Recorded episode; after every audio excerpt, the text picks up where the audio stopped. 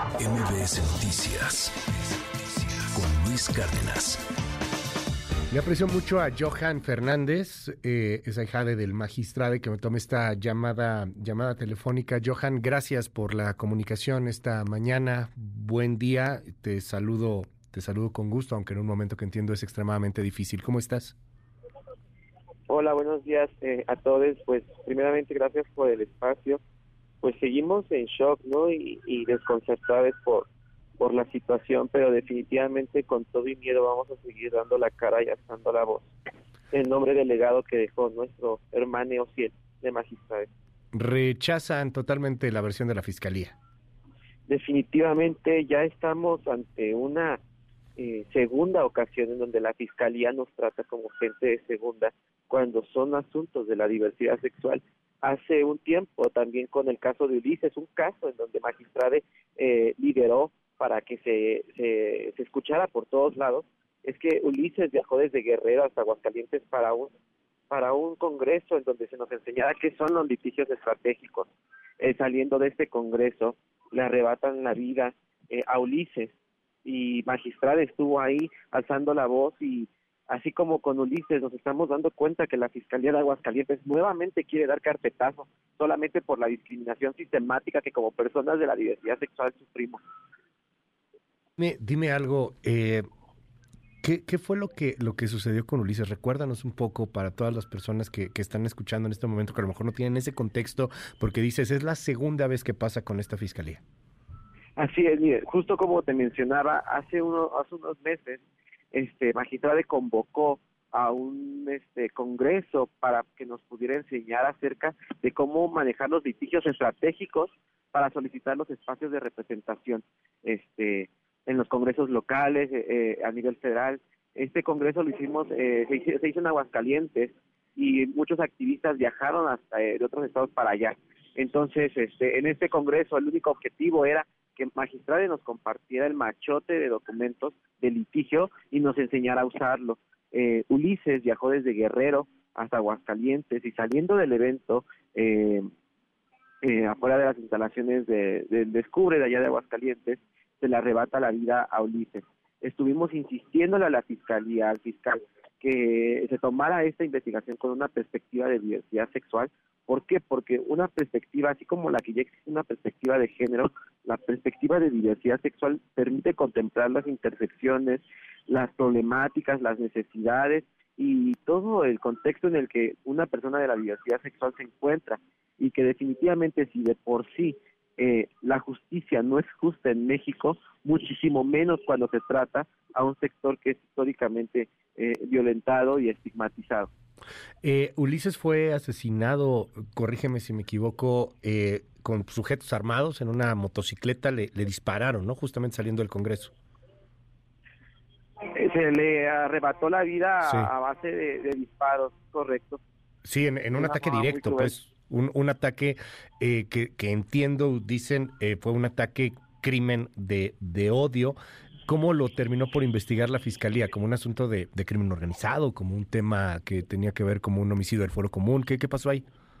Ellos no quieren contemplar la parte de, de crimen de odio, sin embargo, uh -huh. y otra vez de nuevo no lo quieren contemplar, sin embargo, tenemos que ser conscientes que como personas de la diversidad sexual somos, somos, este, pues ahora sí que víctimas de amenazas de muerte. De hecho, hace una semana aproximadamente, o hace, sí creo que hace una semana, ya habíamos denunciado las amenazas de muerte que se generaron a partir de los señalamientos de Ricardo Salinas Diego y Chumel Torres en Twitter, uh -huh. a partir de que nosotros, Magistrade y yo subimos un video invitando a la población LGBT uh -huh. a ejercer sus derechos político-electorales en la convocatoria del INE.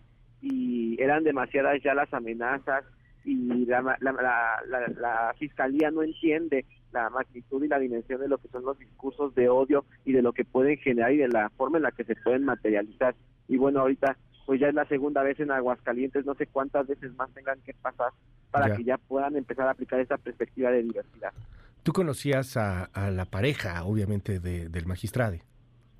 Le conocía, pero no tenía una relación con él como parte de, ahora sí que al ser personas que nos, nos visibilizamos en redes, este, sí. una de las cosas que te, hacemos es este pues no, no exponer a nuestros seres queridos, ¿no? Entonces manejábamos mucha discreción y mucha reserva respecto a nombres de personas que estuvieran como en nuestro círculo cercano y bueno, como era de otro estado también, yo soy de Ciudad de México, pues no, no hubo mucho eso, yo la principal relación fue con Magistrade y fue en el activismo, en los eventos por, pues por alzar la voz precisamente. Yo, yo eh, te, te, lo pregunto porque entiendo que, que la hermana, entiendo que el padre, etcétera, pues han señalado que tenían una muy buena relación, que de hecho venían de un viaje de Oaxaca y, y que descartan la posibilidad de que haya habido esto que señala la fiscalía, una, una pelea en donde terminaran perdiendo la vida eh, las dos personas, ambos. Sí, así como justo lo menciona la hermana y el papá, pues justo eh, te menciono, estamos justo ante la clara este, violencia sistemática que sufrimos las personas de la diversidad sexual en donde a fuerza se nos quiere eh, pues tratar como gente de segunda, ¿no? Y se nos invalidan los delitos que se nos pueden llegar a cometer, se nos quieren entorpecer, desde el inicio de las narrativas de la Fiscalía de, la Fiscalía de Aguascalientes se encuentran muchas inconsistencias y mucho estigma, porque además lo quisieron manejar como un crimen pasional y la gravedad de ocupar este tipo de palabras viene de un estigma asociado hace mucho, mucho tiempo con las personas de la diversidad sexual. Se cree que nosotros somos seres pasionales y agresivos, pero somos seres humanos como todos. Entonces, este, aquí es la importancia de aplicar esa perspectiva de diversidad sexual en asuntos judiciales, como también magistrada ya lo venía haciendo. Eh, Está alzando la voz por eso. Déjame preguntarte, lo, lo, hago con, con, todo el respeto y, y de verdad eh, sin, sin un afán de, de, de generar ni, ni, polémica, ni peyorativo, ni nada, Johan Fernández. Eh, no existe una posibilidad de que esto sí haya ocurrido así como lo está narrando la fiscalía. O sea, la, la, otra hipótesis que se está manejando y que lo escucho en los gritos en reforma, que lo escucho en la estela de luz, es lo mataron, el Estado lo mató, alguien se metió a la casa, alguien asesinó a ambas personas un asunto sumamente complejo y en donde estaríamos hablando de, de, una conspiración brutal. No estoy diciendo conspiración en mal término, es el término que se tendría que usar. Sería una conspiración en donde estaría involucrada la Fiscalía, pero la Secretaría de Seguridad Pública, pero pues a lo mejor los vigilantes, pero, o sea, una, una cantidad impresionante de personas. ¿Ustedes consideran que esto pudo haber pasado? O sea, que realmente esto pudo haber sido un crimen de odio, que alguien pudo haber entrado a esa casa y que alguien pudo haberlos asesinado definitivamente así como hace antier este estuvimos gritándolo aquí en Ciudad de México y en todos los estados de la República que el, este crimen pasional pues ahora sí que es la mentira nacional más grande del momento